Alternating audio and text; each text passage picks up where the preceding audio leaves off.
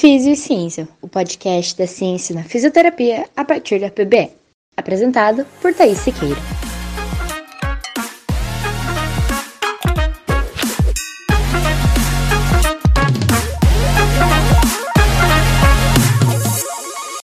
Olá, seja bem-vindo ao podcast Físio e Ciência. Você já parou para pensar no porquê nós nos movimentamos? Nós, profissionais da fisioterapia e educação física, temos como objeto e ferramenta de trabalho o movimento.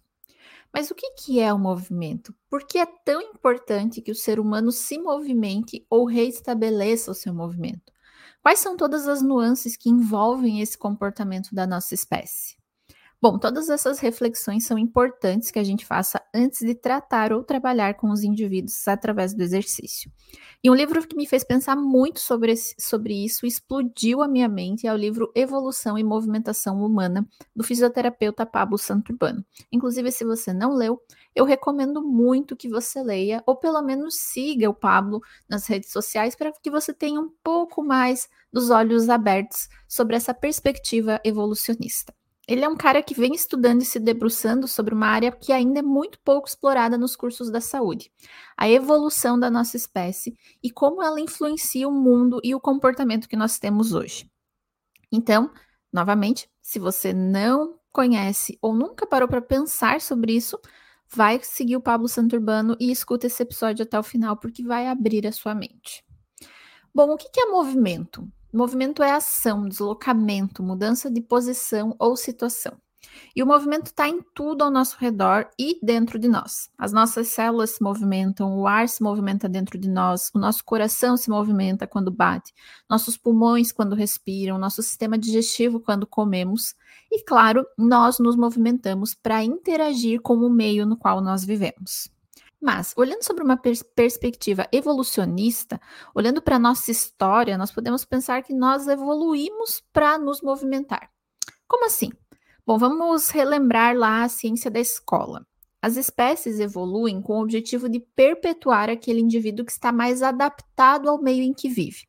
Ou seja, as mudanças ou evoluções nas espécies vão acontecendo para nos tornarmos mais aptos a interagir com o meio onde estamos, para que assim possamos garantir a sobrevivência e reprodução. Acontece que essas mudanças, essas evoluções nas espécies levam milhares até milhões de anos. Não é algo que a gente encontra um obstáculo hoje no meio ambiente e na próxima geração, os meus filhos ou os meus netos já vão vir adaptados para isso. Por isso, o nosso corpo, o corpo que nós temos hoje, é praticamente o mesmo dos nossos antepassados caçadores-coletores, os primeiros representantes da nossa espécie que surgiram aqui na Terra há mais de 300 mil anos atrás. Nós temos as mesmas características anatômicas, estruturais e funcionais. Só que esse padrão e estrutura corporal que nos acompanha há 300 mil anos passou por milhares de anos de evolução para suprir a necessidade daqueles caras caçadores-coletores, que era o movimento. Aqueles caras precisavam de um corpo capaz de andar horas ou até correr por horas atrás de alimento, fugindo de predadores, procurando melhores condições para moradia, brigando entre si para garantir acasalamento. Ou seja, nossa estrutura corporal evoluiu com a necessidade do movimento.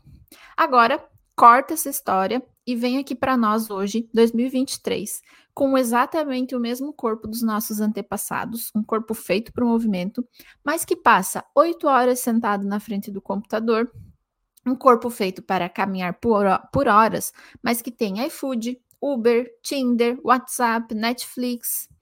Isso reflete uma incompatibilidade evolucionária, que nada mais é do que o descompasso entre a nossa evolução biológica e o progresso tecnológico e cultural. Então, nos últimos anos, a tecnologia e a cultura têm evoluído muito rápido e de forma cada vez mais para proporcionar conforto para nós, para facilitar as nossas vidas. É isso que a gente faz quase que com toda a tecnologia que a gente cria. Só que todo esse conforto e facilidade é muito diferente da natureza dos nossos corpos. E o resultado dessa incompatibilidade é a verdadeira pandemia de doenças crônicas não transmissíveis que nós vemos no, no mundo hoje.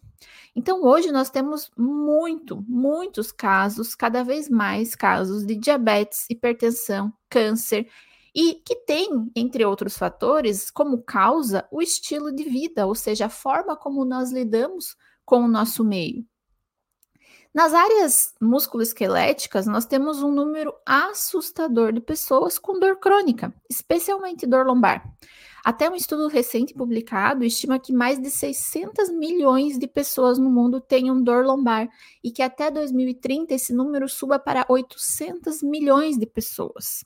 Essa aqui é uma das condições crônicas não transmissíveis que mais incapacita pessoas no mundo. E o que, que a gente vê na literatura como padrão ouro para tratar essa condição? Movimento. Então, o movimento ainda é inerente ao nosso corpo e a falta dele representa uma incompatibilidade entre a sua estrutura, a estrutura que nós temos como nosso corpo, e a forma como nós usamos ele.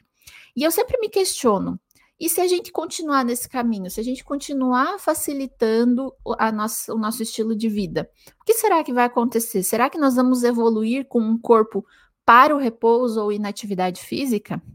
Olha, sinceramente eu não sei.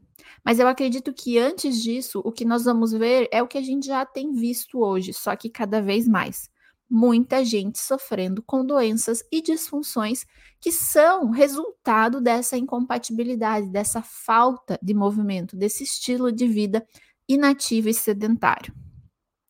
Ah, mas então é só todo mundo voltar a se movimentar. Bom, como nós já conversamos aqui, o comportamento ativo é muito mais complexo do que o apenas faça. Envolve diversas nuances de cada indivíduo, mas por que, que eu trouxe esse tema para o podcast? Porque entender a nossa história evolucionária, entender quais eram os propósitos da evolução, quando nos che deixou chegar aqui né, dessa forma, pode facilitar para que nós, profissionais do movimento, possamos promover melhor essa prática e, quem sabe, não exigir da natureza mais uma grande evolução física para sobrevivermos largados no sofá.